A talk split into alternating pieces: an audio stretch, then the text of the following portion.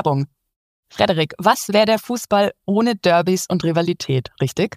Ja, da hast du vollkommen recht. Ähm, wenn ich mir die Fußballlandschaft so anschaue, da gibt es echt einige Kracher jede Saison. Lautern gegen Karlsruhe, Nürnberg gegen Fürth oder vielleicht auch irgendwann mal Dortmund gegen Schalke. Ja, da hast du recht. Also gerade Nürnberg gegen Fürth ist natürlich für mich persönlich ein absoluter Kracher.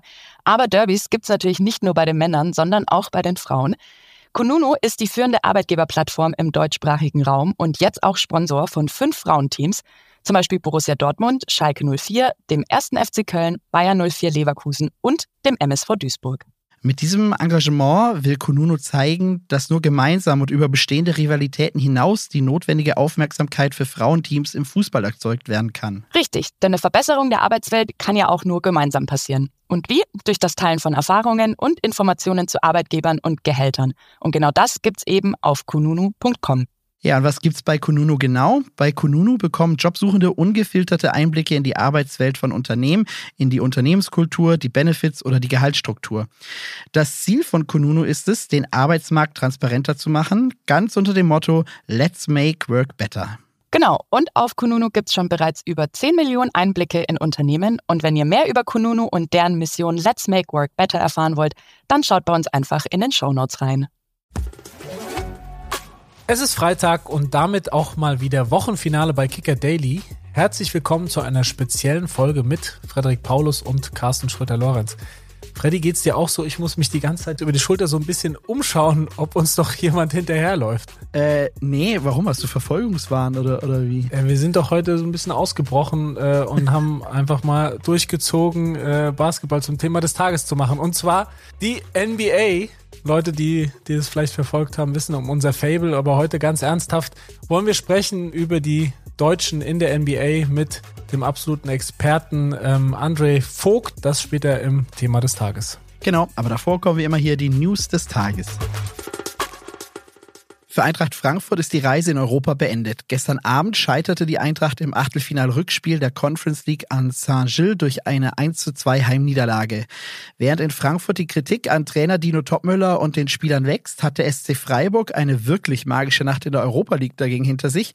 Ein 0 zu 2 Halbzeitrückstand drehte die Mannschaft von Christian Streich noch in einen 3 zu 2 Sieg nach Verlängerung gegen den RC Lens.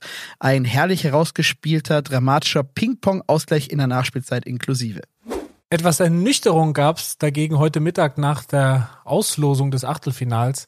Freiburg und seine Fans lernen nämlich keinen neuen Gegner und keine neue Stadt kennen, sondern müssen wieder gegen ihren Gruppensieger West Ham United ran, äh, gegen den sie zweimal verloren haben. Irgendwie doof, sagte SC-Kapitän Christian Günther. Und auch Bayer Leverkusen trifft wieder auf einen alten Bekannten, seinen Gruppenkontrahenten, allerdings mit sportlich viel besseren Aussichten gegen Karabach Akdam aus Aserbaidschan. Top 16 Duelle der Europa League steigen am 7. und 14. März. Bayer muss zunächst am Kaspischen Meer ran, Freiburg startet zu Hause. Und Titelfavorit Liverpool ist gegen Sparta Prag gelost worden, Benfica Lissabon mit dem deutschen Trainer Roger Schmidt gegen die Glasgow Rangers und die AC Milan tritt gegen Slavia Prag an. Weil Toni Groß zurück in der Nationalmannschaft ist, wird Joshua Kimmich ab sofort als Rechtsverteidiger spielen. Das hat Julian Nagelsmann in einem Interview mit dem Spiegel gesagt und damit für Klarheit in einer der umstrittensten Fragen der vergangenen Monate gesorgt. Der Bundestrainer kündigt außerdem an, es wird für die EM im Sommer einige überraschende Nicht-Nominierungen geben.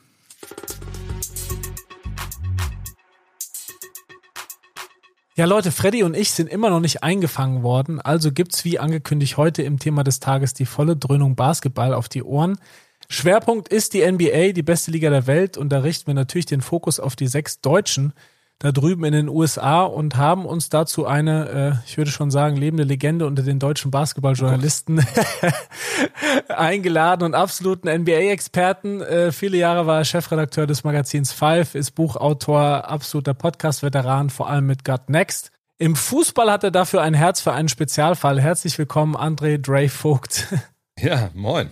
Gerade warst du erst drüben äh, und hast tatsächlich, glaube ich, relativ zufällig dann auch äh, Dennis Schröders erstes Spiel nach seinem Last-Minute-Trade zu den Brooklyn Nets gesehen gegen San Antonio. Dann jetzt ganz frisch aus der letzten Nacht hat er relativ deutlich gegen sein Ex-Team Toronto äh, verloren. Es läuft so gar nicht für den WM-MVP und Weltmeister. Warum eigentlich in dieser Saison?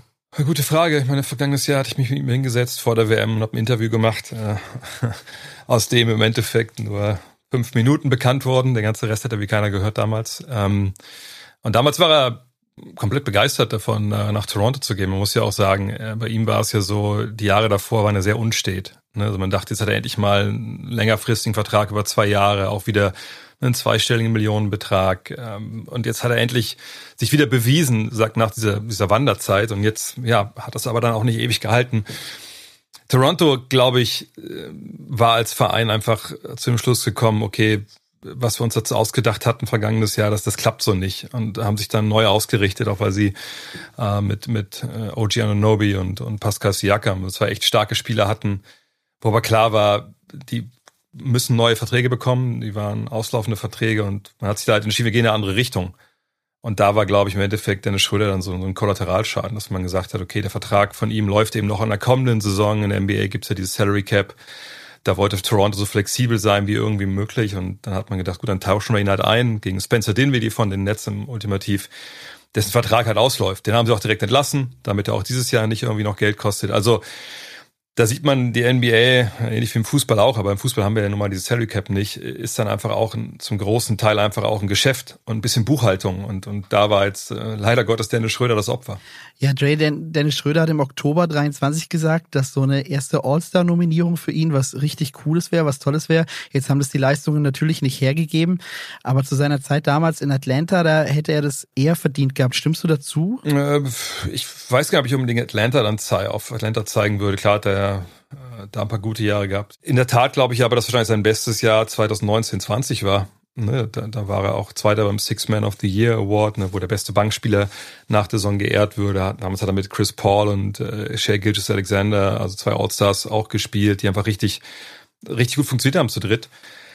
Und sie sagten, danach ging so ein bisschen diese Wanderei los über Los Angeles, Boston, Houston. Aber wenn man ehrlich ist, so wirklich auf All-Star-Niveau war er eigentlich nie.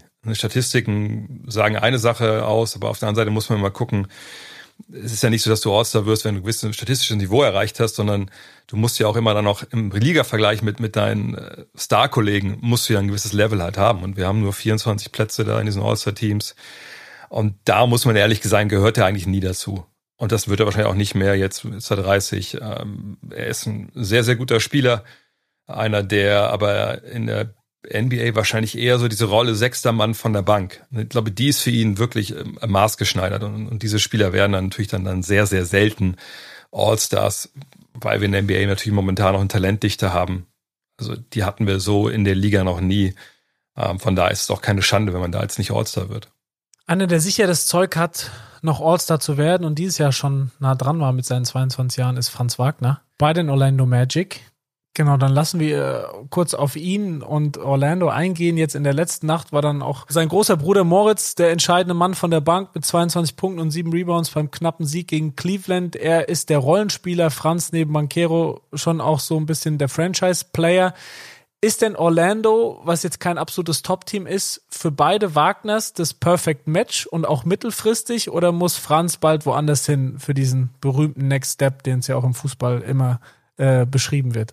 Es gibt da einen großen Unterschied, ähm, wenn wir so von der Fußballwelt ausgehen und, und die NBA-Welt damit vergleichen wollen. Ne, diese, dieses Phänomen Ausbildungsverein gibt es eigentlich in der NBA nicht, wenn wir ehrlich sind. Klar gibt es Vereine in kleinen Märkten, die es mal ein bisschen schwer haben, ihre, ihre Stars zu halten. Aber es ist so, wenn du in die Liga kommst und du wirst gedraftet, es gibt ja diesen Auswahlprozess dann von den größten Talenten dieses Jahr und du wirst in dieser, es gibt zwei Runden, du wirst in der ersten Runde gedraftet, ähm, dann ist es so, dass du leider Gottes erstmal vier Jahre bei deinem Verein bleiben musst. Also das ist ein Vierjahresvertrag, der ist vordotiert.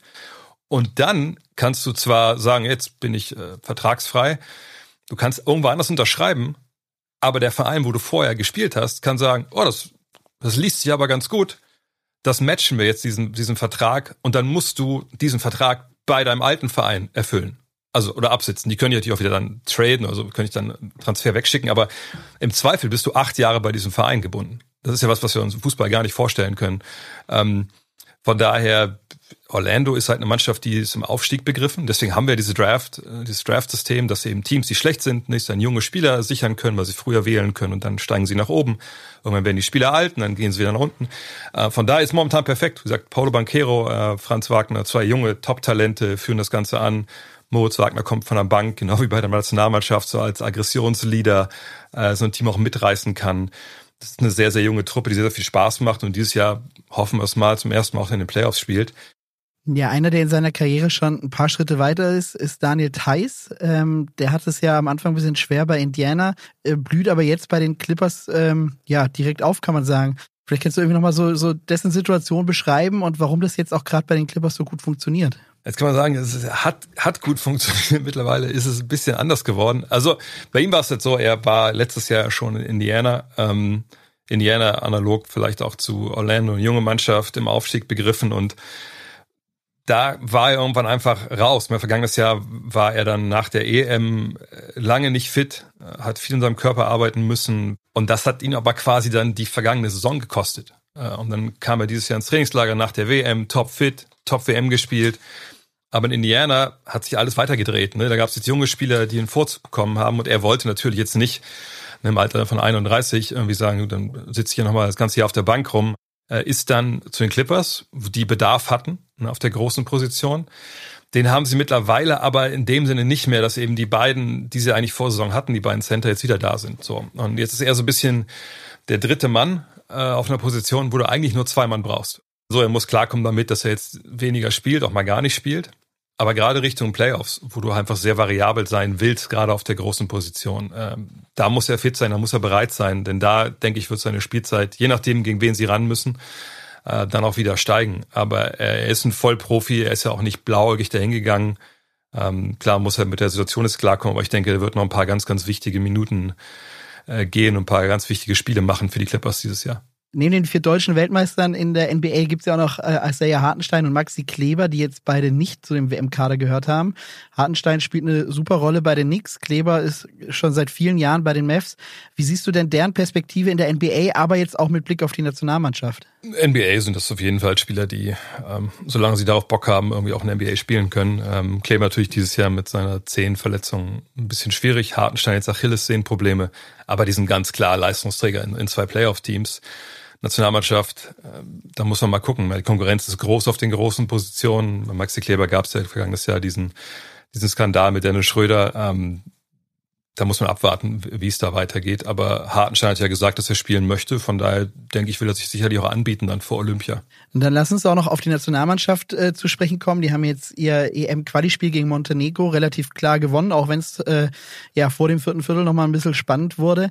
In dem Kader, da stand jetzt mit David Krämer nur ein, ein Spieler aus dem WM-Kader. Das sind die altbekannten Gründe da, dass das eben mit den Verbänden nicht so ganz gut funktioniert.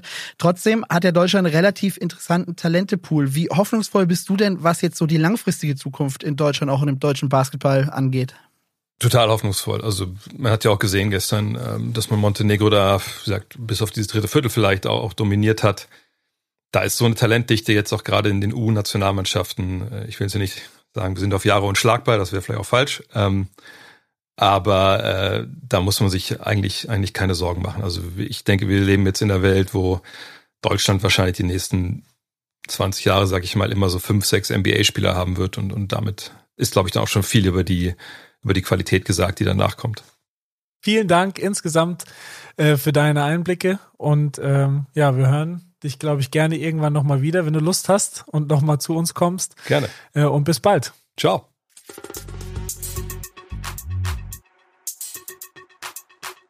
Carsten, äh, Julian Nagelsmann hat ja jetzt äh, Fakten geschaffen, ähm, was die Nationalmannschaft angeht. Toni Kroos wird fix im Mittelfeld spielen, Joshua Kimmich als Rechtsverteidiger.